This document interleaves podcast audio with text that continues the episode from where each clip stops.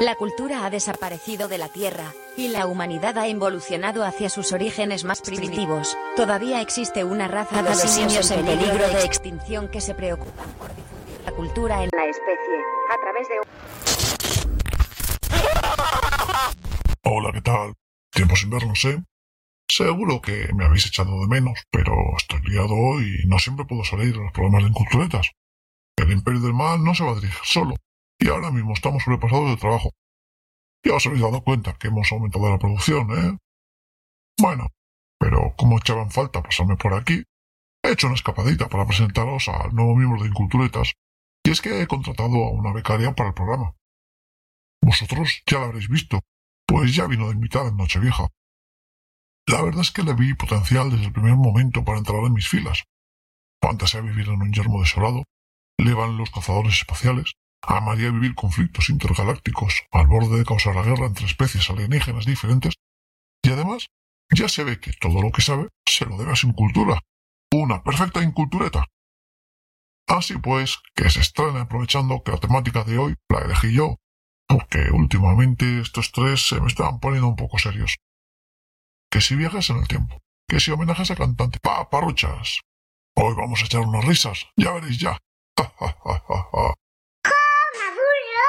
¿Qué? Vale, vale, ya acabo. Nada, nada, que tengo a las demonitas ahí sentadas comiéndose las palomitas y se me están amotinando. Venga, me callo y que empiece el programa. Seguid siendo malos.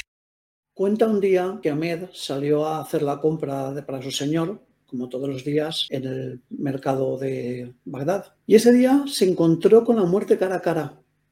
Se le quedó mirando con una expresión muy extraña, Ahmed se asustó y salió corriendo hacia su casa.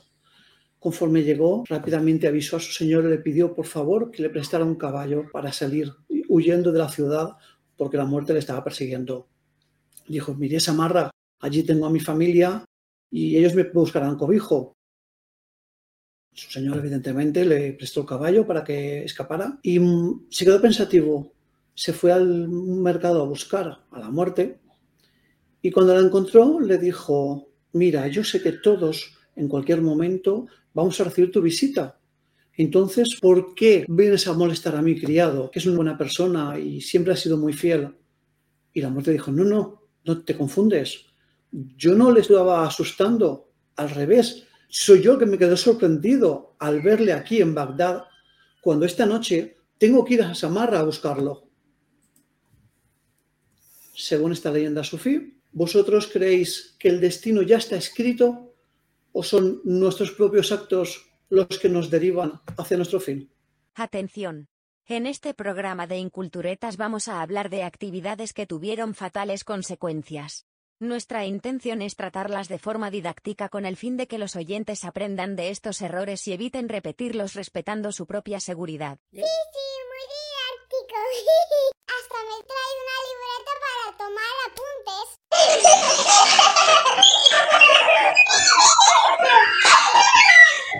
Vamos a ver qué nos cuenta nuestra nueva compañera Rocket Girl. Bienvenida. Muchas gracias. Pues yo el primer caso que os he traído es realmente, bueno, es curioso porque en el año 2010 el, el dueño de Segway, que lo había comprado la compañía hacía un añito nada más, se despeñó por una barranca precisamente con su propio, con su propio Segway cerca de Yorkshire, en Inglaterra. Así que pasó de tener una de las mayores compañías y más punteras económicamente a un año después matarse con su propia inversión. Madre mía. La gente no sabe que muchas veces beber demasiada agua pues también es contraproducente. Y este caso pues es una mujer que en 2007 eh, consumió más de 6 litros de agua por un concurso para ganar una Nintendo Wii y al final pues acabó eh, muriendo porque sus niveles de sodio descendieron drásticamente y bueno, pues no se pudo llevar ese premio a casa. Madre mía, qué la envolvieron, la envolvieron en un regalo. Al final a ella. Un regalo, exactamente. Pues en 1921 un congresista de Nueva York pues, se disponía a decentarse para ir al Congreso sin tener en cuenta pues, bueno, que su brocha de, afeitado estaba infectada con antrax. Así que después de un ingreso de varios días con una inflamación brutal, unos dolores mortales, pues al final acabó muriendo y precisamente el antrax venía de las fibras con las que estaba hecha la brocha, que eran de, animal, creo que eran de caballo. Así que para que sepáis que las cosas naturales también tienen su peligro. Eso estaba pensando yo. Si vas sintético, el tío está de aquí con nosotros. Madre mía. para que luego digan, ¿eh? Lo verde nos puede matar. Exactamente. No todo lo natural es bueno. Y luego, bueno, pues tenemos otro que es el dueño de una fábrica de Connecticut de, lana, que acabó eh, sofocado al acabar envuelto en, en 730 metros de hilo de lana se cayó dentro de una máquina que en ese momento estaba trabajando y que enrollaba la lana en un carrete. Como esto iba tan rápido y a tal velocidad, hasta cuando pararon las máquinas ya estaba envuelto debajo de 730 metros de, lana que lo sofocaron casi al instante. Así que para que tengáis en cuenta que trabajar con ciertas máquinas es bastante complicado. Me acabas de destrozar una fantasía mía. ¿Que era tirarte dentro de una máquina de lana? No, de algodón dulce en la feria. Ah. Tampoco creo que acabara bien, ¿eh? Una muerte muy dulce. No, Pues muy bien, yo os voy a hablar de muertes relacionadas con la música y con cantantes del rock, porque al final la música, como todos sabéis, está plagada de muertes ridículas o a lo mejor que se podían haber editado.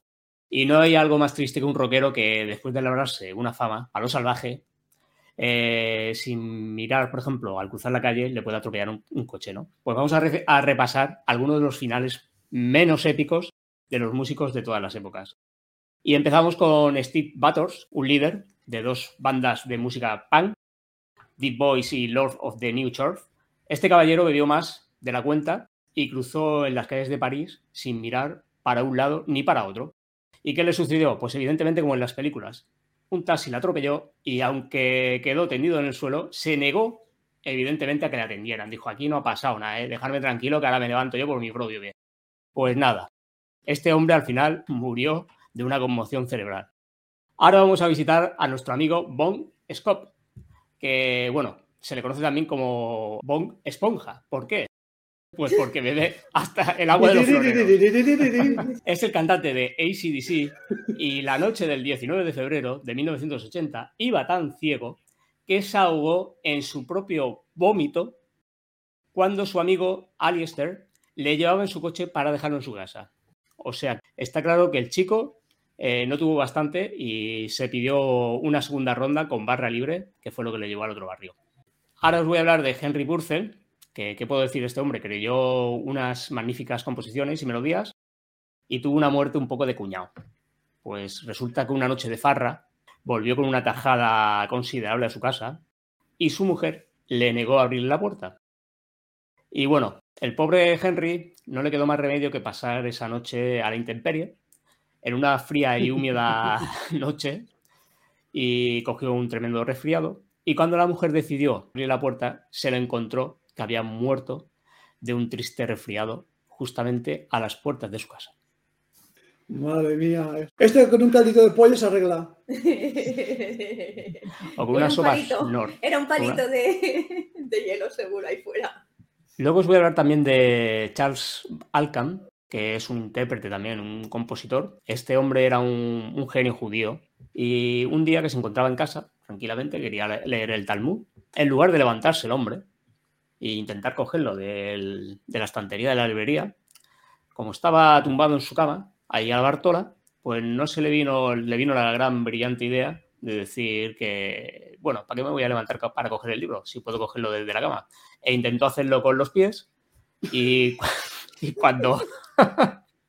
y cuando llegó a cogerlo, la estantería que había delante de la cama, pues evidentemente le cayó encima y lo acabó aplastando ¿Por qué? Por vago. Muerte por vaguería. ¿Ves? Por una vez, por una vez si hubiera ido Lola, no le hubiera pasado eso. Luego tenemos al gracioso Terry Catch, que pertenece a la banda de Chicago. Y bueno, su afición no era solo la música, sino también las armas de fuego. En una reunión con los colegas, sus últimas palabras fueron, Tranquilos, está descargada. Mientras se apuntaba con una pistola automática de 9 milímetros en la cabeza, dijo, bueno, ya os podéis imaginar el, el trágico final al que yo lo llamo perder la cabeza. Famosas últimas palabras. Una buena despedida. pelados que me dará la luz. La verdad es que seguramente ahí todos se quedaron con el culo partido al ver cómo les llevaba la cabeza con, la pistola y los sesos seguramente cómo se quedarían ahí eh, decorando la habitación. Luego tenemos aquí a uno de los guitarristas de la historia del rock que, bueno, que es conocido también por, por acompañar a Ozzy Osbourne, que se llama Randy. Y bueno, durante una parada en el recorrido, en un evento de conciertos, Randy pues pidió subirse a una avioneta para sacar unas fotos aéreas. Y bueno, el piloto iba un poquito puesto de, farlopa. Y bueno, para hacerle la gracia a los que habían abajo viendo el vuelo, que no eran otros que los componentes del grupo, pues decidió hacer un vuelo resalte para asustar a los miembros de la banda. Y, y como no remontó, pues se dieron una buena hostia, perdiendo la gracia de Dios. Por un momento pensaba que lo que iba a hacer era que se los llevaba por delante a todos. Chicos, la banda queda disuelta. Los datos concretos no los tengo, pero cabe la posibilidad de que alguno se llevara por delante seguro. Pues seguro, seguro, seguro, seguro. El mundo se tiene que acabar. Hay gente como esa a la que hay que erradicar. Y de erradicar voy a hablar yo, porque voy a hablar de, de gente estúpida, no, lo siguiente, ¿vale? O que le ha pasado algo raro con animales. Mi primero va a ser Steve. Steve es un timador que va a conciertos a vender entradas falsas. ¿Qué pasa? Que en una de estas que ha vendido entradas falsas, uno de los chicos pilla que es una entrada falsa y sale corriendo a, por Steve. Steve que se ve que, que lo han pillado, sale él también corriendo. Y llegan hasta una zona donde hay un semáforo y Steve está pensando que se ponga verde, que se ponga verde, que se ponga verde. Claro, se pone verde y él lanza para adelante, directamente un coche lo arrolla y muere al instante. Resulta que ese día había una babosa que tenía mucho calor y vio el semáforo y dijo, voy a estar más fresquita dentro del semáforo. Y se me metió en el semáforo haciendo un cortocircuito, con lo cual eh, se puso verde para sí y para el que llevaba el coche. Madre mía. Acabó con Steve. Una babosa. Una babosa. Y se mete a un sitio donde hace más calor, pero bueno, él con su neurona que tiene la babosa, pues se metió allí. El siguiente voy a hablar de Harry. Harry es un tío que va en silla de ruedas, está obeso a más no poder, es un poco cochino. Y resulta que el tío eh, va a pedir a las calles y se saca su dinerito, va timando, ¿vale? Es otro timador. ¿Qué pasa? Que cuando llega a su casa, él no limpia, eh, tiene platos por todos lados, con lo cual ha aflorado en su casa una fauna nueva. Y al estar en, en la silla de ruedas, eh, no sé si sabéis que al estar mucho tiempo en una misma postura, te empiezan a salir unas heridas, unas pústulas, y le empiezan a salir pústulas en toda la espalda. ¿Qué pasa? Que los gusanitos que han aflorado por toda la casa por no limpiar, empiezan a meterse en su espalda. ¿Qué pasa? Que cuando él empieza a notar que tiene algo detrás en la espalda, intenta levantarse y hacía años que no se levantaba mm, para quitárselos y del mismo esfuerzo eh, le da un ataque al corazón y se muere. Madre mía. Y los gusanos le estaban ayudando, pero el tío se notó ahí que, que, no. Y dijo, me voy a levantar, que hace años que no me levanto. Y va y, y se quedó ahí en el sitio. No volveré a quejarme por, uy, un bicho, un bicho. No, no, le estaban ayudando, ¿eh? Pero encima mm, se va y se levanta y se cae. Qué horror. Qué mala suerte tuvo, la verdad. Sí, Bueno, el colofón es el que os voy a traer ahora, ¿vale? Estos son dos paletos de, la América profunda. Eh, se llaman Taylor y Conrad, ¿vale? Estos tíos están locos por Ozzy Osbourne. Comen la comida que come Ozzy. Eh, toda su vida se basa en lo que hace Ozzy y ellos lo siguen a rajatabla, ¿vale? Resulta, eh, van a ir a un concierto de rock, un festival, y antes de ir al festival, ellos han estado oyendo una leyenda que existe que Ozzy, Nicky Sachs, se dice que ellos esnifaron hormigas rojas y que por eso eran, eh, eran, hombre, eran unos machos, ¿no? ¿Qué pasa? Que estos dos Los descerebrados le, le viene el, el Taylor y le dice a Conrad, mira que te traigo aquí un esto, vamos a, vamos a hacer, vamos a hacer lo más, los machos esto y vamos a ir lo más puestos para el, para el concierto. ¿Qué pasa? Que empezaron a esnifar las hormigas rojas. ¿Qué puede pasar con eso? Que Pues que la los. No, que las hormigas al entrar dentro empezaron a morder y lo que hacen es que primero tiran mucho veneno, que lo- los paralizó y les empezó a cerrar las glándulas del esófago, la laringe y todas las, las zonas para que puedan respirar. Y luego empiezan a morder Sí. y a, y a comerse la, la carne. Claro, se quedaron ahí por querer eh, hacer lo que una leyenda les había contado. Quieren ser interespecies. Claro, claro, es que es la. el- por eso digo yo, el humano se tiene que distinguir en algunas Joder. zonas del mundo. No, no, y hay ocasiones con toda la razón del mundo, ¿eh? Miro que he escuchado cosas raras en relación a hacerse rayajos de colacao, de No, no, no, café, no, no, pero no, un rayajo no. de hormigas rojas. Sí, sí, sí. O de- sea, no, no, cuando yo lo, lo oí y, y luego lo estuve, porque claro, lo estuve mirando y sí existe, que, que sí que lo hicieron. Sí. Eh, o sí, y, y eh, se dice que el, el cantante no, eso es una leyenda y eso no lo han hecho en su vida. Claro, obvio. Así que, a ver, yo recuerdo de pequeño, una vez me enganchó una hormiga roja aquí al dedo. Y estuve intentando, estoy estirándola para intentar quitármela, le arranqué la parte de atrás Mm. y la tía no soltaba. quedó la No, cabeza. no, y que No, sí. y se queda Sí, la sí, cabeza así. O sea, al final se me quedó la cabeza enganchada sola, porque claro, yo, yo el niño era un... cuatro Nosotros de pequeños éramos tan cabrones que le quitábamos las antenitas y hacíamos peleas entre ellas, ¿sabes? Y se enganchaban entre ellas y se peleaban ahí a, lo- a la lucha libre, al welding. Y a veces cuando le quitaban las antenitas, ¿sabes? Algunas se te enganchaban en el dedo y te, y te mordía y, te- y pasaba eso. Cuando le quitabas, quitabas el cuerpo, pero la cabeza estaba ahí, ¿sabes? Tal cual, ahí estaba. Pues yo- tengo una peor. Yo me he puesto unos pantalones que no me di cuenta que estaban llenos de hormigas rojas. ¡Ah! Cabe decir que acabé quitándome los pantalones y metiéndome en la ducha para echarme agua porque se me engancharon en todos los muslos. Madre mía. Es lo que tiene también, pues, vivir en campo. Sí, sí, Sí, sí, sí, sí, sí, claro.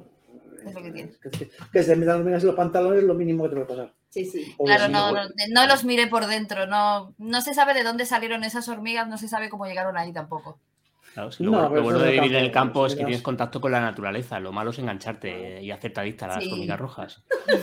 Lo bueno es que estás en contacto con Engancharte la al dolor de naturaleza. las hormigas. Lo malo es que la naturaleza entra en contacto contigo. Mm, Exactamente. Es lo que hay. Y no Pues le mira, recomendaría a pues- nadie hacer nudismo en la naturaleza. No vaya a ser que las hormigas rojas se equivoquen de agujero y se metan en un hormiguero que no tiene nada que ver con, la No tierra. puede pasar. No puede pasar. Pues mira, mi bloque va a ser, vamos a hablar un poco de muertes antiguas, ¿vale? Y voy a hablar de una también relacionada con animales. No sé si alguno habéis oído hablar de Esquilo.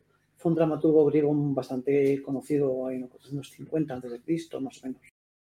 Resulta que a este hombre le hicieron una profecía, y es que iba a morir porque le iba a caer una casa encima. Y el tío, pues claro, como cualquier otra persona había dicho, pues vale, pues me voy de la ciudad, me voy a ir al campo, que ya es raro que se me caiga una casa en medio del campo. Bien, lógico y razonable hasta ahí. ¿Qué pasa? Un día pues, salió a pasear tranquilamente por el campo y tal y cual. Pasó un águila, buitre, que iba a zamparse una tortuga. No sé si sabéis las águilas cómo se comen las tortugas.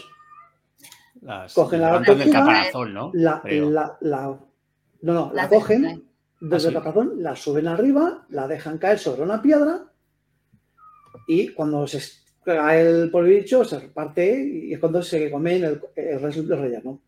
Vale, resulta que esa, ese día la única piedra que esa águila encontró por mitad del camino era la cabeza calva del pobre esquilo. Y le soltó a la tortuga con su casita. Y tal como le dijeron, murió porque le cayó una casa encima. Muerte por accidente con una tortuga, ¿no? O sea, le cayó la tortuga sí, sí. directamente En, la, en la calva, en la cabeza. Tal cual. Luego hay otro caso también bastante de la época, fue Pompeya, en el año 79 creo que era. Resulta que había un hombre, le llamaban el Plinio el Viejo, que era muy conocedor de la, de la tierra y lo típico de, ah, mañana va a llover porque me duele la rodilla. Pues el tío vio que estaban habiendo temblores de, de tierra y tal, y decidió acercarse a- al Vesubio a ver qué es lo que estaba pasando allí. Y lo vio, en primera plana. Las rodillas no le avisaron de que iba a entrar en erupción el pobre volcán. Wow. Así que no era tan conocedor del tiempo como él pensaba. Y luego, pues, vamos a volver otra vez a recordar a nuestro querido Tito, con el que empezamos el año. Y es que vamos a ir a Braunau am Inn, su pueblo natal, una población austríaca que colinda con Alemania. Pues no vamos a hablar del señor del bigote. Hoy vamos a hablar de Hans Steininger, que fue alcalde en el 1567. Fue una persona muy conocida porque tenía una barba de dos metros. Literalmente le llegaba hasta el suelo, se la pisaba. Era un hister. Sí, sí, sí, era el papá de los hipsters, Vamos, el precursor De- de, los hipsters. el precursor, tal cual. De hecho, tanto era que se la pisaba que por norma general lo que hacía que se la enrollaba, se la ponía en un bolsillo de la chaqueta y ya pues iba caminando. Ahí bien. Era su, su signo identificativo. ¿Qué pasa? Que como alcalde que es, hubo una noche que hubo un incendio. Él empezó pues tipo normal. Eh, los a esto, traer agua por aquí, tú trae a los bomberos, a lo que sea. Claro, venga a correr para arriba, a correr para abajo, se le cayó la, la barba, se le salió del, del bolsillo. En vez de lo normal, en vez de me paro, me la vuelvo a poner, no, como voy a compensar, me la parto y ya está. Tira a correr, tira a subir por unas escaleras con tan mala pata, la barba se le cruzó por el medio, pisó su propia barba, perdió el equilibrio, se cayó por las escaleras y se desnucó. Wow. Por los pelos, ¿eh? No se escapó. Por Entonces, una vez consiguieron apaciguar el fuego y todo, decidieron, para conmemorar a este hombre, porque además era un alcalde bastante querido en la población, le hicieron una estatua. De hecho, si vais a día de hoy allí a la población, habrá una, una min, aparte que veréis cosas de Hitler, seguro. También podéis encontrar eh, la estatua de, de este hombre. Pero no solo lo vais a encontrar la estatua. Es que cuando, antes de enterrarlo, decidieron cortarle y preservarle las barbas. Entonces podéis ir al museo a ver unas barbas de dos metros de largo, bien conservaditas. Interesante, ¿eh? Yo, ves, esas cosas, esos problemas no los tengo. Yo, más que quiera la barba, no me crece tanto. y, habla, y arriba ya ni hablamos. Bueno, pero si vas al museo siempre puedes, eh, eh, quién sabe, a lo mejor pedirle la barba prestada para Sí, me la pongo así, Hacerte una melena ahí en plan, sí. Las extensiones. claro. Pues, A lo para que rockero, tengáis- a lo Bon Jovi, a lo rockero. Ya acabada esta primera ronda, hemos recibido un mensajito de un oyente del grupo que también nos quiere contar una historieta. Hola, Incultureta. Eh, me hace mucha ilusión participar en vuestro podcast, que además de entretenido es. Bueno, yo os voy a contar la muerte curiosa que yo recuerdo. Cuando era pequeñita, escuché como mi madre le contaba a mi padre, un chico yendo en la moto con la novia, la aparcó, se sentó en el sillín con toda la mala suerte de caerse hacia atrás y golpearse con la acera en la cabeza. Entonces vamos, que el chico murió de un accidente de moto, pero de una forma muy, muy tonta. Bueno, pues esa sería mi historia. Un besito, chao. Bueno, curioso, desde luego, eso de matarse en moto con la moto parada no es lo típico. No, no, el clásico de que se te caiga simplemente sin haber probado por lo menos arrancarla es una mala fortuna, ¿eh? Mm. Pero bueno, interesante. Al final es, son riesgos que uno asume, sobre todo cuando Sí, va sí, de sí. paquete. Vamos a empezar con la segunda ronda. Patricia, antes nos has comentado unos cuantos casos en los cuales yo todavía estoy dudando de si el destino o la causalidad es la que hace que nos vayamos al otro lado. Puede ser que sea una mezcla de ambas. Sí, sí. Hay a muchas cosas que son casualidades y muchas causas que se podrían evitar. sobre todo si te metes miras rojas en la nariz. Mm, ahí está, exactamente. Eso se podría evitar totalmente. Se podría evitar si te afeitaran los pelos de la nariz. Bueno, pues yo tengo, el primero os voy a traer la inundación más dulce de la historia. Y es que en Mm. 1919 reventó un depósito de melaza en Boston. Ay, pensaba que era cerveza. Mm, no, esta ya, ya he avisado que era muy dulce. Eso es que se derramó unos, más o menos unos 8,7 millones de litros, ¿vale? En la calle. Millones. En la calle. Exactamente, llegó a alcanzar 4,5 metros de altura y obviamente pues sofocó a la gente que, que pilló desgraciadamente en la calle y mató a 21 personas. Eh, incluso Esas 21 ahogando personas eran diabéticas. No, pero si eso te entra en las vías respiratorias, creo Claro. que difícilmente vas a poder sobrevivir. Pues pues, también mató a caballos, incluso destrozó una, una plataforma de tren que había al lado. hostia, para mamá, que- Poca broma con la amenaza. De altura. Eh, ahí yo me pregunto, la gente no murió ahogada, murió así, almibarada. Para meterte en un frasquito luego. Lo sacarían como a los mosquitos de, del Parque Jurásico. Exactamente, así en piedecita. Y bueno, y luego tengo otro que para que veáis que algunas, algunas leyes o doctrinas son un poco ciertamente estúpidas. Y es que la, bueno, en, mil- en 1880, una ex reina de lo que sería actualmente Tailandia, en el del reino de Siam, pues murió eh, justo en la orilla de, de su tierra, porque la barca donde venía, que además ella venía embarazada, volcó, pero como estaba prohibido bajo pena de muerte tocar a cualquier miembro de la realeza, todos los súbditos del pueblo, incluso sus propios criados, se quedaron viendo impasibles cómo moría porque era peor el castigo que la recompensa que iban a tener por salvar a su reina. Ostras, echar un tronquito vago, yo qué sé. Un No, flotador. está claro que no le tenía mucho aprecio a la reina. Estaban todos deseando verla bajo tierra y fue el momento idóneo. Vamos, si hubieran tenido en aquella época móviles, se habían hecho hasta un selfie con ella. Bueno, Para inmortalizar el momento. Y bueno, pues otro, otro que casi se lo he robado yo creo que un poquito a Vero, porque este va también de un Mm. animal, una muerte causada por un animal. Y es que en, en Brasil, en el 2013, un hombre que estaba durmiendo la siesta tranquilamente en su, en su casa, murió cuando una vaca atravesó el techo de, de su hogar y cayó sobre él y obviamente pues lo aplastó y lo mató. Se Pero- dice que la vaca había, se había escapado y al dueño incluso lo acusaron de, de homicidio involuntario. Estuvo a punto de ir a la cárcel por, por la muerte accidental provocado por la vaca. Pero que le entró la, la vaca con el coche entero, ¿no? Yo que creía que era una vaca, un animal, no sé, yo lo había entendido por esa parte, quizá me he equivocado al leerlo, no sé. Y luego, pues, mira, traigo Menuda otro leche que le dieron. La leche, la leche, la leche.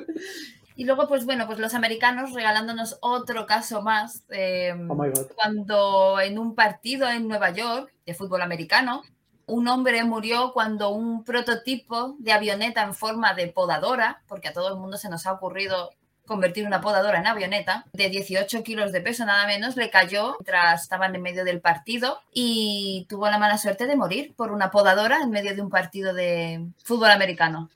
Pero que es que intentaron hacer un. No uno de tiene de explicación. Nadie en su sano juicio coge una podadora y la convierte en un avión.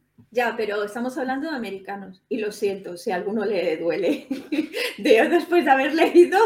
Al tío que le cayó la podadora encima le dolió. A mí Me parece una idea cojonuda, lo de convertir una podadora en un avión. Sí, me voy a podar, el- me voy a podar la el jardín y con la la, misma coge y podadora- dice, estoy a, to- a, a volar me voy, ala. ¿La podadora estaba encendida solamente volando o la podadora también estaba encendida cuando cayó? Y... Era un dron, Yo entiendo, calculo ¿no? que utilizaron o aprovecharon el motor de la podadora para Ah, dar vale. potencia. ya- Yo ya estaba pensando en algo más gore. Esto No, es un una película. de- No lo describe, o es sea, una aquí te pe- dice la película gore de terror, de, de terror ¿eh? En principio Ahora murió por el golpe, porque le cayeron mismo te- 18 tenemos- kilos de, gol- de golpe en la cabeza. Entonces, en principio murió de eso. Ya no Ahora sé si le tenemos también. a tres directores de películas de zombies apuntando. Pues tienen, tienen para, para sacar. Da material, ¿eh? Da material. Mm. Montar un- una motosierra entre, la, dron. entre la tortuga que cayó del cielo y mató a uno y la podadora, que puede ser la segunda parte, ¿sabes? Eh, Eh, ya me imagino el tráiler. Primero fue una tortuga, luego una podadora. no, de, los Now- crea- de los creadores y productores de la tortuga y la podadora. Los mismos de Sharknado y esas cosas. Totalmente. El cielo se cae en nuestras cabezas. Bueno, y para terminar, eh, pues de americanos sigue la cosa. ¿Qué vamos a hacer? Eh, pues eh, un par de neoyorquinos, de, de hermanos, los Collier, eran famosos porque eran, pues bueno, eh, de acaparar, lo que diríamos un, un diógenes, compartían, ¿no? Entonces les gustaba acaparar y acumular muchas cosas inútiles.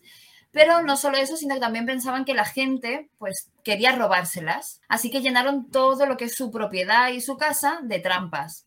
Pero a uno se le ocurrió querer entrar en la casa sin tener que desmontar todas esas trampas que ponían. Entonces nadie sabía que habían excavado un túnel debajo de su propia casa.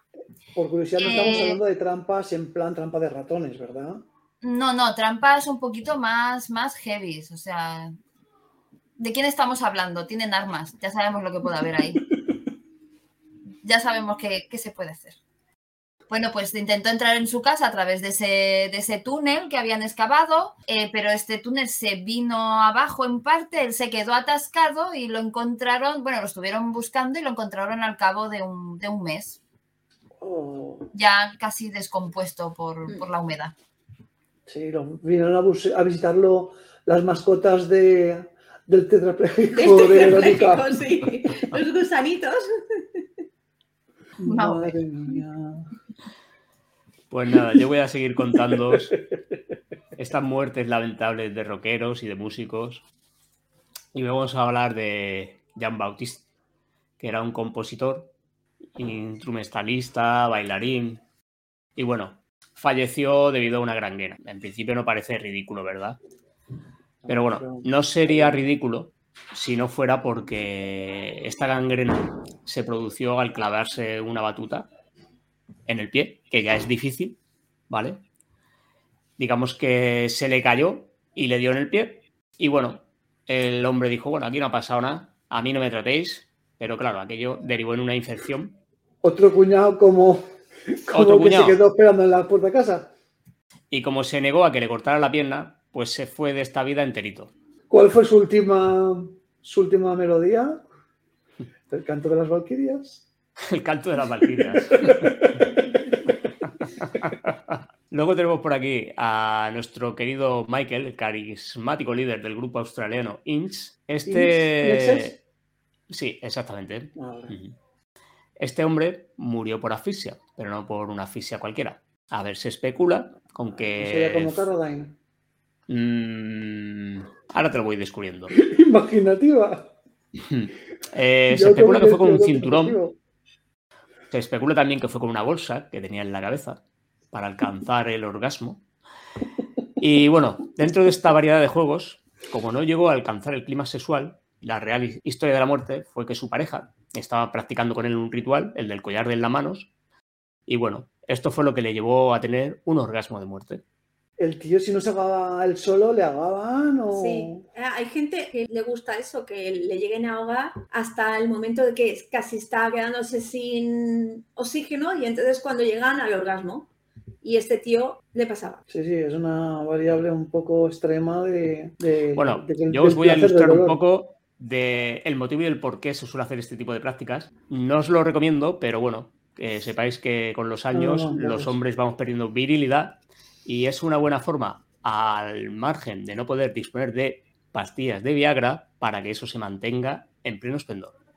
Porque al cortarse Sí. por aquí el riego sanguíneo, todo baja abajo y se queda fluyendo desde ahí. Y aparte tenía entendido eso, que cuando te estás muriendo, como que se. Sí. Sí, se sí, sí, sí, sí. Cuando estás a punto de morir, el hombre normalmente se empalma. Sí. Hay Sí. muchas veces que pasa. La forma de que te se te escape la vida. Sí. También. Pero vamos a cambiar de registro y, vamos a hablar de nuestro compañero bajista de Metallica, que no es otro que Cliff. Entre bajos ando juego. y nada menos que bajista, ¿eh? que durante una gira en Suecia iba con su compañero Kirk jugando a las cartas en el autobús de la banda. Y bueno, aquella noche se estaban jugando quién dormiría en la litera de la parte de atrás del autobús. Pues bueno, nuestro amigo Kirk tuvo la buena suerte de que sacó el as de picas, bueno, ganó, y le dijo a Kirk que le tocaba dormir en la parte de adelante. A él le tocó en la parte de atrás. Pero por desgracia el autobús, durante la noche del viaje, se salió de la carretera y volcó. Y ya podéis imaginar dónde fue ir a parar Kirk. Cuando estaba durmiendo en la parte de Yo quería atrás. dormir en la, en la otra litera y dormí en la otra litera. Pues salió despedido por la ventana, cayendo el vehículo sobre él. El caso es que cuando trataron de levantar el autobús con una grúa, aquí se hizo una trilogía. Y si hemos dicho que el primero de los de las historias que tú has contado, uno moría por una tortuga en la cabeza, la historia de Roque Gell, teníamos podadoras que caían también desde el aire. A este hombre, cuando intentaron levantar el autobús con la grúa, se le rebaló de nuevo el autobús, cayendo sobre el músico por segunda vez. Y ya. Y ahí ya sí que no hubo manera de poder hacerle ni siquiera la respiración boca a boca ni, Nada. ni nada que pudiera de alguna manera reanimarlo. Eso Hubo cuando es tu hora y es tu hora. Claro, de, de, de, de ahí sacó una saga de películas entera. Destino final. Exactamente. Y como de animales va, ¿vale? Vamos a irnos a la América profunda y vamos a ir a un concurso que se llama el pantalón hurón. ¿Qué procede? Sí, el No, pantalón hurón. No, los pantalones de hormigas no. Es de origen escocés, es una- un concurso que se hace desde hace muchos años en Escocia. ¿Qué pasa? Que los de la América Profunda dijeron, si los escoceses lo hacen, pues nosotros vamos a hacerlo. ¿Y qué consiste? Eh, pues se ponen varias personas, se ponen unos pantalones ajustados y se meten hurones en los pantalones. ¿Vale? Se ponen dos o tres hurones y se meten ahí y el que más aguante con el hurón dentro de los pantalones, pues gana. ¿Qué pasa? El tal Mick, el protagonista de nuestra historia, resulta que él quiso hacer como una pequeña trampa y dejó a los hurones suyos durante varios días sin comer. Y dicen así, pues están como adormilados, no van a estar ahí más tiempo y no me van a estar mordiendo ni nada, ¿vale? Sí, en principio, las primeras tres horas los hurones estaban como adormilados. Pero al llegar a cinco horas, resulta que los hurones ya tenían hambre, llevaban días sin comer, eh, querían salir de los pantalones y como no había agujero donde salir, pues vieron solo un agujero. ¿Vale? Claro, el, el hurón se metió en ese agujero con la mala pata de que el tal Mick tenía almorranas. Se le reventó una almorrana. ¿Y qué pasa con un hurón si huele la sangre? se volvió loco. Pues- saliva, ¿no? Empieza a morder y a devorar esa sangre. ¿Qué pasa? Pues que los hurones lo devoraron Por dentro. por dentro. Ostras. Y encima lo más fuerte es que eh, estaba él solo, al pasar tantas horas la gente se fue yendo y estaba él solo ahí esperando a- con, el, con el del jurado y no hubo forma, pues claro, de salvarlo. Pero es la América profunda. Esto, esto da para anuncio de Moal, ¿eh? Yo había dicho que el del hurón, eh, el de los hurones era muy fuerte. Bueno, el siguiente va de, pues, de una chica, Megan, que se va a casar y sus amigas la, la llevan a Nueva York y le cogen una limusina de esta súper chula. Eh, Megan es una persona pues, que no, no bebe, que no sale mucho de fiesta, es muy católica, muy, muy beata, ¿vale? Y no le gusta la fiesta. Y ella está pensando todo el rato pues, de que va a beber solamente pues, una copita y para de contar porque no quiere desfasar. Pero una de sus amigas trae a Senta y le dice, no, vamos a tomar Vino un poco misa. más, venga, desiníbete porque es tu último día y que ella pues se desinhibe y empieza el cachondeo, jijiji, con la mala pata que se pone a, a- bailar en el, no sé si sabéis que las limusinas americanas tienen como una ventanita arriba, ¿vale? Y empieza a salir así a bailar por ahí, ay, a cantar, Con la mala pata que en ese momento pasó una paloma que volaba bajo, le entró por la boca, le rompió los huesecitos La de aquí a, la- a la- a Oigo. Megan y acabó muriendo ¡Ostras! por Eh. comiéndose una paloma. El canto de la paloma. El canto de la paloma, totalmente. Yo veo la- su lápida. Murió comiendo palomitas. Sí, sí, sí, sí. Bueno, después de este, las típicas o los típicos que le gustan los gatos, que tienen una cantidad de gatos ingente, Vamos, Se lo lo que se suele llamar la loca de los gatos. la loca. está. Una loca de los Hay que llamar las cosas por su nombre. Vale, Los que pues, tenéis muchos gatos a y partir de convivís con más 15, de cuatro gatos en vuestra casa, se os considera locos o locas de los gatos. Es- Ahí queda. Os voy a contar la A partir historia. de 15 ya tienes un personaje en Los Simpsons que te representa. Os voy a contar la historia de Yanis, ¿vale? Yanis se, se vuelve muy adicta a los gatos, tanto que su marido llega a divorciarse con ellas por- porque es ya enfermizo el, el amor que tiene hacia los gatos.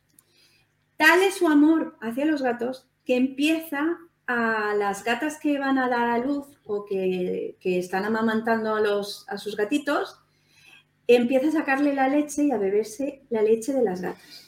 ¿Qué pasa? Que los gatos no se sabéis que ellos toman eh, las hierbas para limpiarse de los pelitos, toman hierbas. La mala pata es que sus gatos estaban comiendo hierbas que son venenosas para el ser humano, no para ellos, pero sí para nosotros. Con los días de haber estado ingiriendo esa leche, empezó a tener vómitos, a irse por la pata abajo y empezó a vomitar sangre y todo porque sus órganos empezaron a consumir por el veneno de, de la leche de, de gata.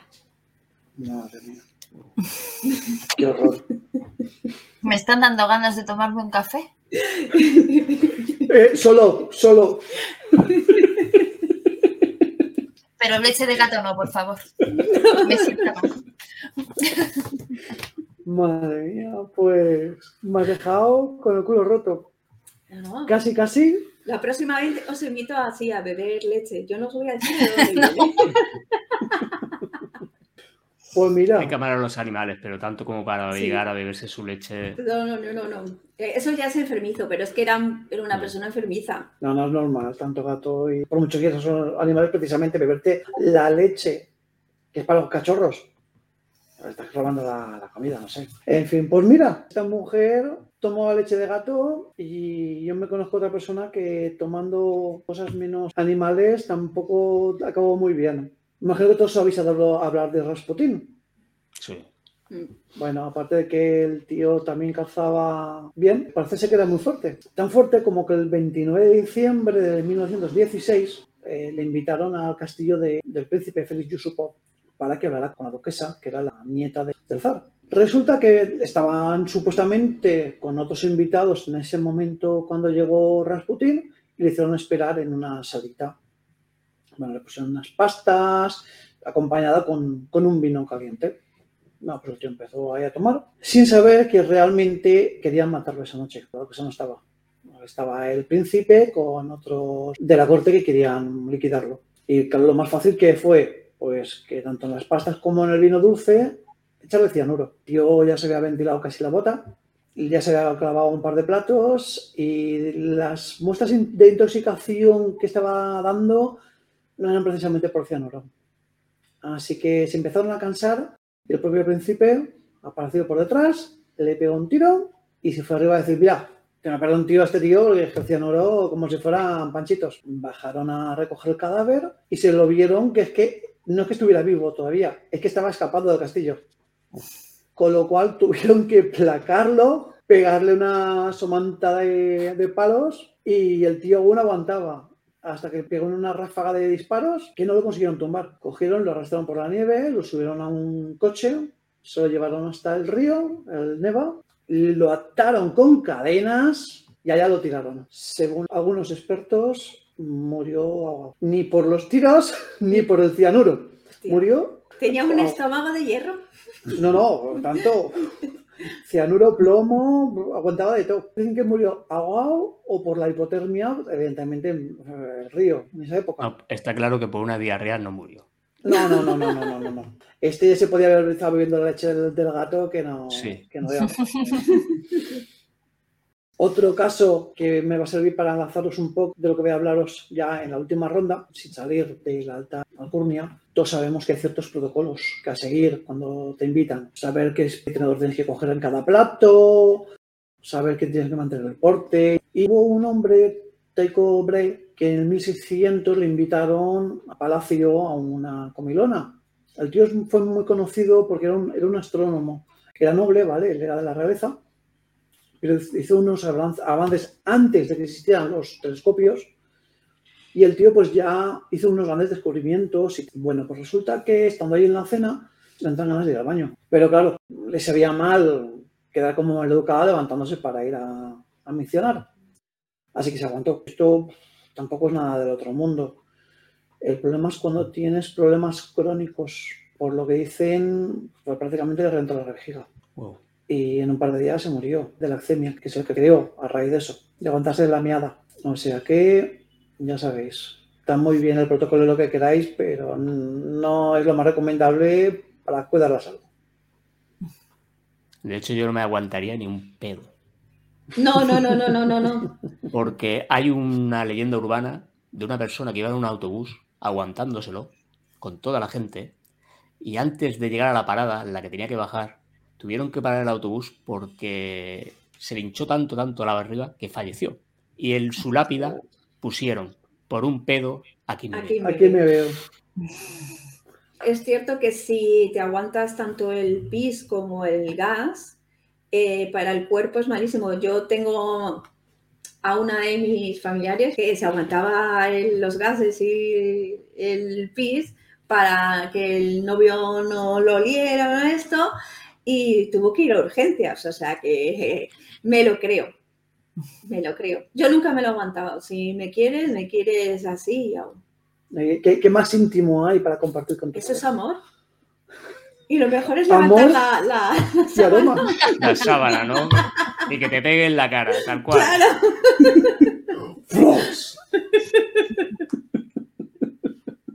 Bueno, es una buena forma de poner a prueba una relación, ¿eh?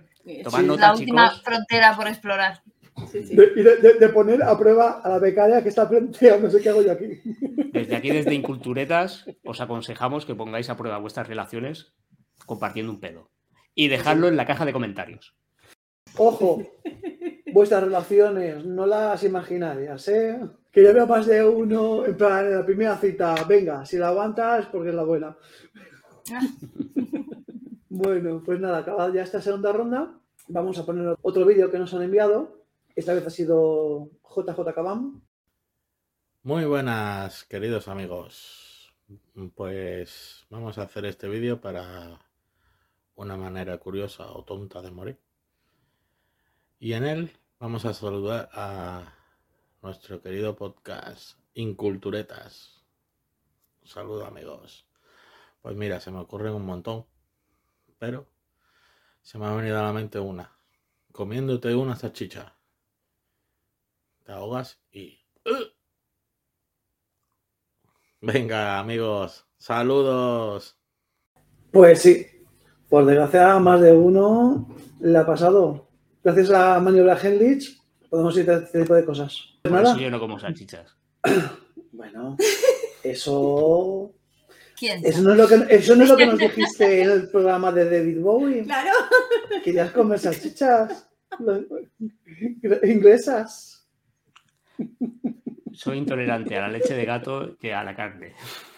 Sí, sí. Let's dance. Venga. Pues nada, vamos a pasar al tercer y último bloque. Patricia, ¿cuáles son tus últimos nominados? Pues te traigo una que te va a gustar, porque sí que hay una inundación alcohólica. Y es que precisamente esta es de cerveza.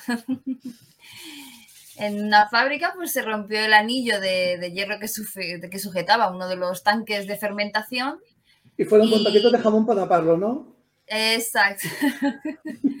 y se derramaron nada más y nada menos que 1,2 millones de litros de alcohol, con una altura de 6,7 metros. ¿Vale? Mató a ocho personas, menos que la melaza, Mal. pero mató, mató también mucha Y no gente. subió la- tanto la porque iba- iban bebiendo y y iban contrarrestando. El que sabía nadar, yo creo que se salvó. Sí, sí. Los de parecieron los de la Asociación de Alcohólicos Anónimos. Bueno, y, y otro que tengo, pues americano, como no. Y es que era un, un vendedor de teletienda, ¿no? De estos típicos de que anuncian productos que nadie se compraría, las anuncian por la teletienda.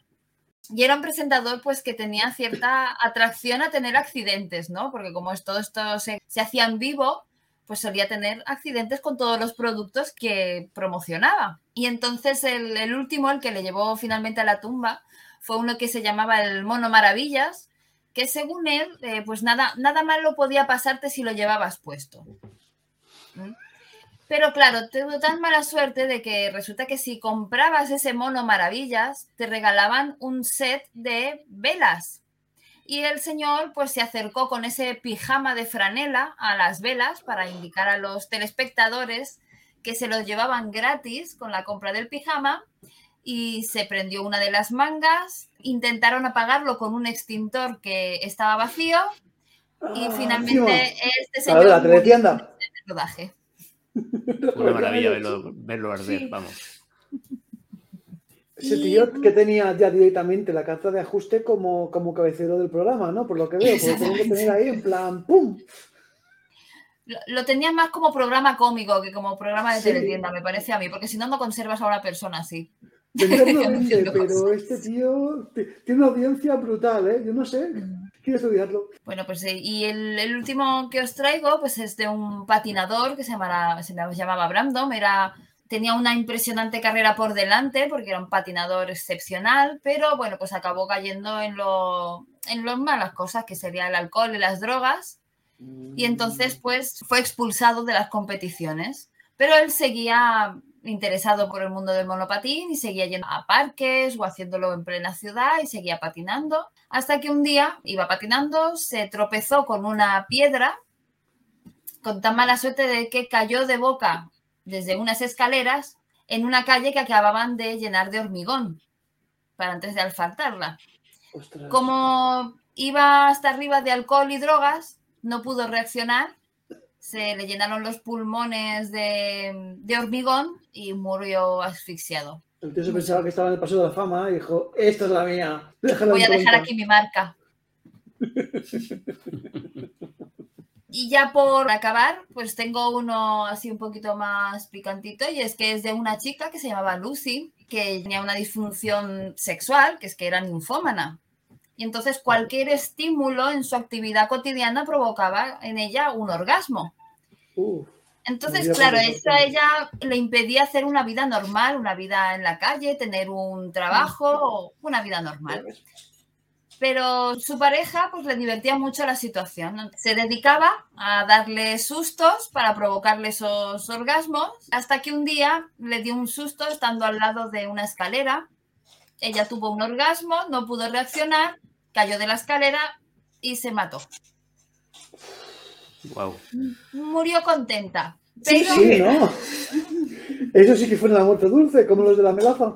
Exactamente, fue una muerte dulce, pero A eso lo llamo yo correrse la escalera abajo. de ahí nació la expresión, exactamente. Me voy, me voy. Me voy la escalera abajo. Yo os voy a hablar de un club que tiene que ver con los 27. Con los 27 años. Y en este ¿que club, bueno, eh, la mayoría no han llegado a cumplir los 27. Es muy grande, porque al El final, de que estuvimos hablando en el primer capítulo. sí, Sí. Aquí la mayoría no llegaron a cumplir los 27, pero bueno, como son tantos, yo solo me voy a centrar en tres que tienen algo en común. Y es que los tres, aparte de conocer a Jimi Hendrix, compartieron en común las causas de sus muertes. El primero de ellos es Brian Jones, el fundador de los Rolling Stones. Era un músico que dominaba todos los instrumentos un dotado en la música. Bueno, apenas eh, media hora podía eh, aprender a tocar cualquier instrumento y entre ellos, bueno, hay que destacar las mandolinas, el arpa, el violín, el ukelele, las campanas, los tubulares, la armónica, la flauta. Pero bueno, tenía dos problemas. Y como no, uno de ellos era el consumo desmesurado de las drogas. Bueno, eso y el segundo. Eso es un requisito imprescindible para ser, hombre, para ser ¿eh? cantante y famoso y héroe del rock, es, eh, digamos, el requisito imprescindible. Sí, sí, sí, sí. Pero el segundo que tenía es que odiaba a Mick Jagger. Y por este motivo abandonó el grupo. Bueno, Jones tenía planes con su amigo Jimi Hendrix, atentos al dato, porque eh, se puso en contacto con él y tras ponerse en contacto con él eh, lo encontraron muerto flotando en la piscina de su casa. Bueno, los forenses lo que hicieron es sellar el caso con un rótulo que ponía muerte accidental, pero eso no se lo, que, no se lo creyó nadie, ya que la muerte fue por un ahogamiento que sufrió en la piscina cuando estaba buceando, por supuestamente un ataque de asma. Y yo os quiero remitir a Jimi Hendrix, que era el amigo que tenemos en común eh, con este, con este Artista. artista, que era Brian Jones. Y bueno, resulta que Jimmy, como todos sabéis, tocaba las cuerdas de su guitarra hasta con los dientes. Fue en una fiesta en Londres cuando su novia lo sacó borracho de allí para llevarlo a dormir al hotel. Y a Hendrix no se le ocurrió nada más que la infeliz idea de tomar nueve pastillas para dormir, que le supusieron una mezcla fatal. Bueno. Jimmy se desmayó. ¿Y cómo murió? Pues aspirando su propio vómito. Pero no quedó ahí del todo eh, la teoría de su muerte, ya que cuando supuestamente Hendrix eh, llegó el grupo médico al hotel y lo llevaban en la cabina de la ambulancia, Jimmy intentó girar su cabeza para tirar el- esa gran parte del móvil que le estaba asfixiando y el enfermero no se le ocurrió la brillante idea que enderezarle la cabeza, provocando que se tragara de nuevo su propio vómito y muriera de nuevo al igual que su colega Brian Jones, por ahogamiento. Pero luego tenemos a otra compañera del grupo, y como he dicho, esto es un trío de tres mosqueperros, Mm. Que no es otra que Janis Joplin. Y se podría decir de ella que era mágica, única, increíble, maravillosa, y como no, una drogadicta. Fue la gran estrella femenina del rock y del blues, pero esta señorita, cuando se enteró de la muerte de su amigo Jimi Hendrix, les dijo a sus allegados, si yo muriera, ¿hablarían tanto de mí como de Jim? No puedo morir en 1970. Dos estrellas del rock no pueden morir el mismo año. No se preocupen. No voy a morir el mismo año que Jimi Hendrix. Soy mucho más famosa que él. Y ya podéis adivinar qué le sucedió a nuestra amiga Janis Joplin. ¿Se atragó, se atragantó tomándose la primera uva de las campanadas? Fue un sábado de octubre del 1970 cuando la encontraron muerta al lado de su cama, como no, por una sobredosis de heroína y de consumo de alcohol que derivó en un ahogamiento de su propio vómito. Madre mía. Como podéis ver, estos tres mosqueperros eh, comparten un final en común, conocen a una misma persona y bueno, hay que decir que el funeral de esta Janis fue, la verdad es que bastante alegre, porque repartieron eh, mezclados en pasteles de chocolate a 200 invitados hachís mezclado con las magdalenas para celebrar esta fiesta de muerte. Y como dice, como dice el dicho, vive rápido, muere joven y deja un bonito cadáver. O mejor dicho, en este caso, deja un bonito vómito.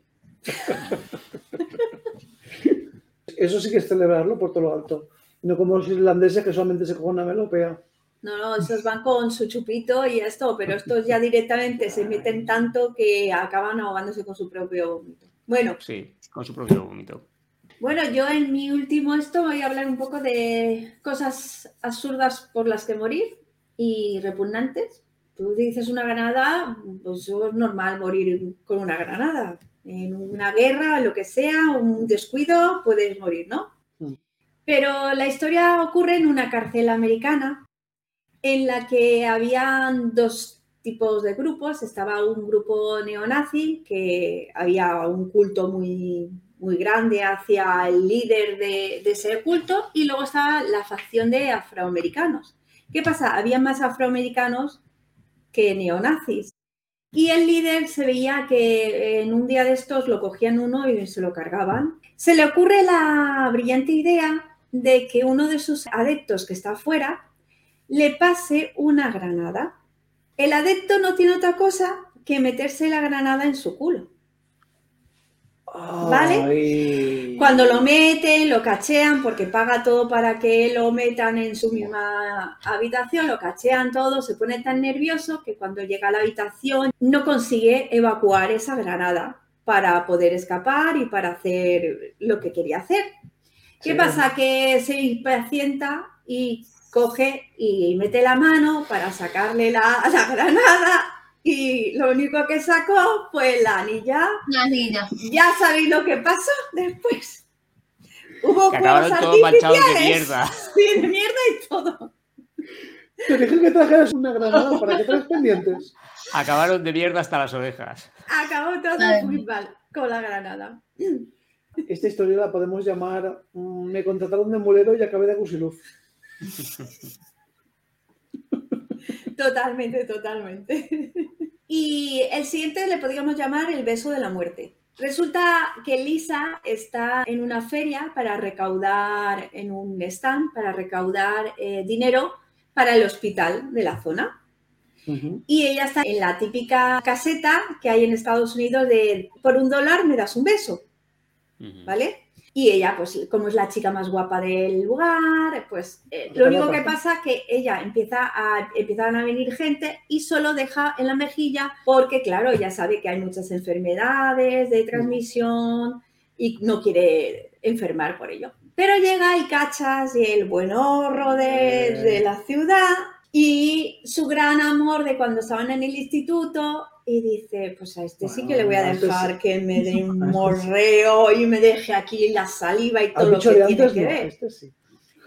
¿Qué pasa? Pues que el Cachas había estado masticando pipas de girasol cuando le besó, eh, le tiró parte de las cáscaras ¡Ah! y el líquido de- del aceite, en las cáscaras le- se le atragantaron un poco, pero lo que le mató es que ella era alérgica, mm, muy, secos. muy alérgica al aceite de girasol. Wow. El beso de la muerte, El beso de la muerte. totalmente. Cariño, ¿me has pasado el chicle? No, estoy constipado.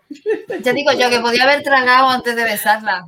Ya, ya, pero eh, a ver, estamos hablando de el típico, es que encima es una zona rural donde se, se hace para ganar dinero el, Sí. el hospital, pues tú imagínate qué tipo de personas había. A todos medios profundos. El tonto, eh, normalmente el que es el quarterback o lo que sea de siempre es el, el más descerebrado. Porque Ya. ca- tabaco más caro. Sí, está muy bueno, pero eh, no tienes esos en la, en la- ahí arriba. No, tiene aceite de girasol. Mi última historia va de una salchicha. No hemos hablado antes de una salchicha, nuestro Sí. amigo. Pues yo mm, vamos a hablar de la salchicha Leona. leona casi. Tony es un chico que está muy acomplejado. Tiene lo que se llama un micropene. No tiene, lo tiene muy chiquitín. Las mujeres se han burlado de él. Los hombres en, en las duchas se burlan de él. Y no se le ocurre otra, la genial idea de que quiere ir a, la- a una discoteca y coge una salchicha prominente, grande, Brazos. se la pone en la pierna, se la ata con lo que es una cuerda de estas de plástico gordita a la pierna y se va a la discoteca a bailar el ligoteo y a dárselas de que tiene la cosa más grande. ¿Qué pasa? Que en las primeras horas muy bien, pero al pasar tres o cuatro horas empieza a dolerle el pecho y se queda en la pista tirado. Claro. Plástico le cortó las venas. se hizo un torniquete. ¿Qué pasa con un torniquete? Llega un momento en el que eh, al no haber flujo de la sangre, el corazón se para. Y por querer aparentar más, ahí se quedó. ¿Ves? Qué vergüenza llegar a la morgue con eso, ¿eh? Sí, Imagínate. sí, no, pero tú imagínate, si tú querías, eh, quieres hacer, hacer- claro, quieres hacer- aparentar, Cuando llegues a la morgue. más, A ver, es que es lo que pasa. Cuando tienes algo tan grande, la sangre no riega. Entonces, no Ya. tiene el corazón. No,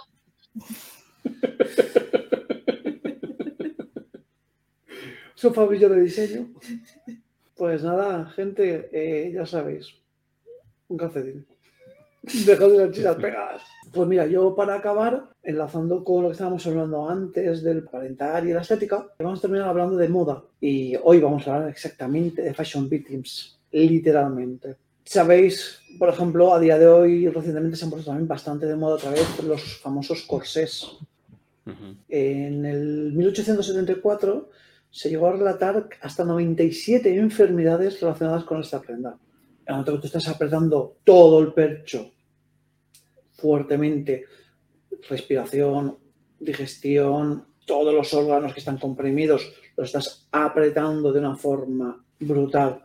Y a lo mejor pues te lo pones y te vas a pasar el día en el campo del duque de Bogenheim, pues echa cuentas cómo acabas. New York Times informaron en 1903 de que una mujer murió porque las propias varillas del corsé se le salieron y se clavaron, atravesándole el corazón. Otro tipo de, prenda femenina que también era peligroso y afortunadamente ya ese no ha vuelto es las crinolinas o los miriñaquis. Para los que no estén muy dados en el tema es esos faldones mesa camilla que contra más ancho fuera más molaba. Eran, normalmente están hechos de hueso, de, varillas metálicas. Pero hay un problema, que ese tipo de moda a día de hoy pues sería a lo mejor incómodo porque no podríamos pasar por la puerta. Pero es que antiguamente no habían estufas, habían chimeneas, había fuego en todas las casas. Y el estar caminando con la falda que se prendiera fuego con eso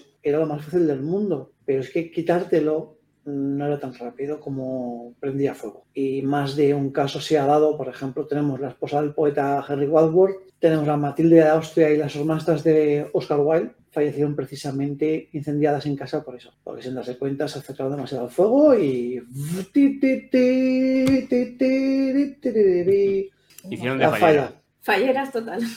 Pa- Ya en el 1858 ya empezaron a decir que, que estaba provocando una media de tres muertes semanales allí en Estados Unidos, que entre entre alta sociedad, evidentemente. Ahora vamos a hablar de otro gran asesino. Esta vez no fue una prenda, fue un tinte. ¿Vosotros qué, qué vestidos son los más bonitos? Los que más os llaman la atención. ¿Qué color? A ver si, a ver si sobrevivís en la época victoriana. Va, a ver. El verde. Ay, qué bonito, ¿eh? Verde color de esperanza. ¿Y tú, Vero? Eh, yo ya sabes que me gusta o el verde o el negro. Pues nada, aquí- tenemos a dos muertas. ¿Y sabéis por qué? Ahora tenemos tintes sintéticos. Mm. Antiguamente no. Eh, tienen que hacerlo de tintes naturales, productos naturales. ¿El verde sabéis con qué se hacía? Mm, Yo no me acuerdo, yo solo sé que, que es un poquito malo para la salud nada más. Se lograba mezclando cobre y trióxido de arsénico. Una combinación más chunga, ¿eh? Estuvieron haciendo unos estudios, un tal doctora W. Hoffman, un químico analítico, y estuvo haciendo de un tocado, un sombrerito de todas estas mujeres, con, pues, con las florecitas y tal y cual, estuvo echando cuentas que para hacer un simple tocado necesitaban 900 gramos de tinte, de arsénico. El friki carroza a estas alturas ya está intoxicado con el cianuro, ya que los 900 gramos de tinte se utilizaban para tintar el vestido entero.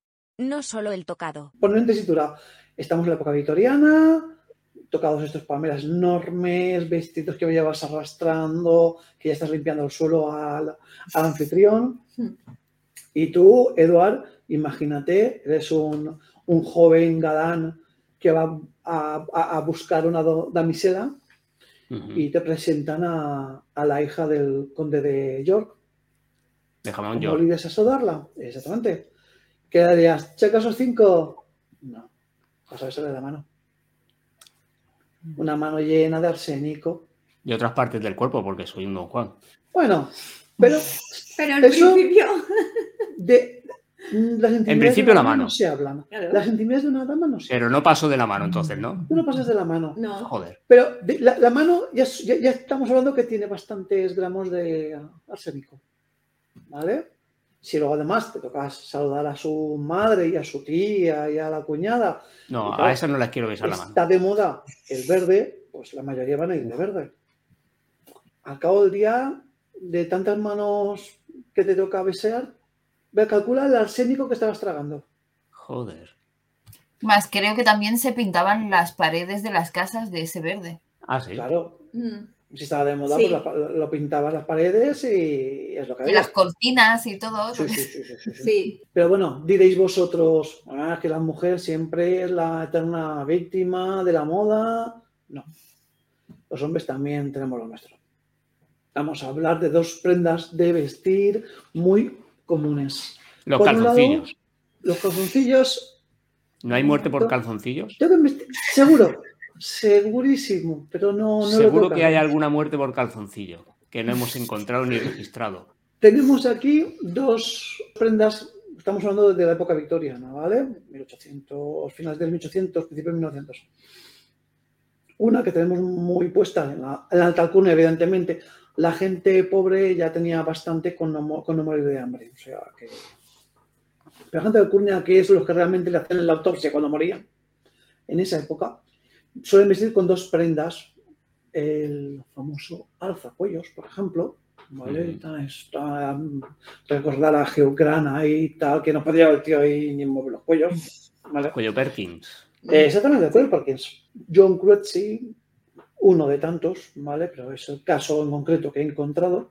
Pues nada, el hombre estaba con los amigos ahí en la taberna, en el club de, de caballeros, ahí debatiendo de política y, y se ve que se pasó con lo que estaba tomando, con lo cual salió a la calle a tomar un poquito el aire. Tuvo que sentarse en el banco medio mareado. La mala pata es que pues, pegó una cabezada. Esta cabezada el cuello le empezó a ahogar de forma que se murió ahogado con el alzacuellos. Y no fue el único caso, hubieron bastantes casos de, de esta prenda. La otra, y también muy icónica, es mm, el sombrero de copa. ¿Alguien sabría decirme con qué se forraba el sombrero de copa? Mercurio. O sea, normalmente, claro, estar con la copa puesta largo tiempo, pues el mercurio va filtrando a la cabeza, vas empezando a tener, debido a la intoxicación, irritabilidad, ansiedad, temblores. Vamos, que Lewis Carroll no inventó nada cuando creó al sombrerero loco en Alicia. Mm. Era lo típico. De hecho, se llamaba la enfermedad del sombrerero loco. Ujú. Afortunadamente, después de la guerra mundial, como la economía no era la que era, se pusieron de moda los bombines y ya el sombrero de copa ya se quedó como algo muy, muy, muy de nicho. Así que, mira, por una vez, el cambio de moda mm, tuvo motivos de salud. salvó más de una, a más de uno. Sí, tal cual. Pues nada, señores, hasta aquí nos han dado nuestras pesquisas. Entonces, vamos a ver si habéis sacado algo en claro. ¿Casualidad? ¿Destino? ¿O tontería supina? ¿Qué diríais vosotros? Yo Yo tontería. creo- y estupidez. Yo ya lo he dicho antes, que el humano hay partes que se tiene que extinguir. O sea, que, y estos, la gran mayoría que hemos oído, eh, tenían que extinguirse. Controlas de la ley, ¿no? ¿Y tú, Eduardo? Yo soy de los que piensan que el destino es un cúmulo de casualidades estúpidas que te llevan a- hacia un final inesperado y a veces sorprendente. Como ya vimos en la historia al principio con Ahmed, si no se hubiera ido a Samarra, no se hubiera encontrado con la muerte, que es donde iba a buscarlo. Exactamente. Así que, como inculturetas que somos, lo único que podemos dejar como moraleja es no penséis tanto si, si os podéis morir, que total, la vida no es algo que haya que tomarse en serio. Nunca saldré con vida. Hasta la próxima, chicos. Espero que hayáis disfrutado. Chao. Adiós. Chao, chao. Darnos amor si os gusta este programa, y dejanos tus comentarios. Suscribiros para recibir notificaciones de los próximos videos que vayamos subiendo en el futuro. Contacta con Inculturetas a través de nuestras redes sociales. Búscanos como arroba Inculturetas. Estamos en Instagram, YouTube y escúchanos en iVoox, Spotify, Ficast y Apple Podcast. También puedes unirte a nuestro Telegram y formar parte de la comunidad en el grupo Incultura Friki. Un lugar único para gente friki como nosotros, donde encontrarás simios de todos los colores. ¿Te gustaría participar en alguno de nuestros proyectos? Hacemos entrevistas y colaboramos con personas con nuestros mismos intereses en común. Desde podcasters, cosplayers, cinefilos, blogueros, youtubers, escritores, jugadores de videojuegos y juegos de mesa, siempre buscamos enriquecernos mutuamente a través de nuestras pasiones. ¿Te gustaría saber dónde encontrar a estos simios y saber quiénes son en realidad? Puedes encontrarlos a través de sus zoológicos sociales, pero cuidado, que aunque dicen no saber nada puede que sepan más de lo que nos quieren contar. Puedes seguirlos en sus redes sociales, como arroba el carroza, arroba eduardelx, arroba verónica ruifer, arroba rocket cosplay. Danos un like, si somos un flechazo para ti, y comparte nuestro amor en tus redes sociales.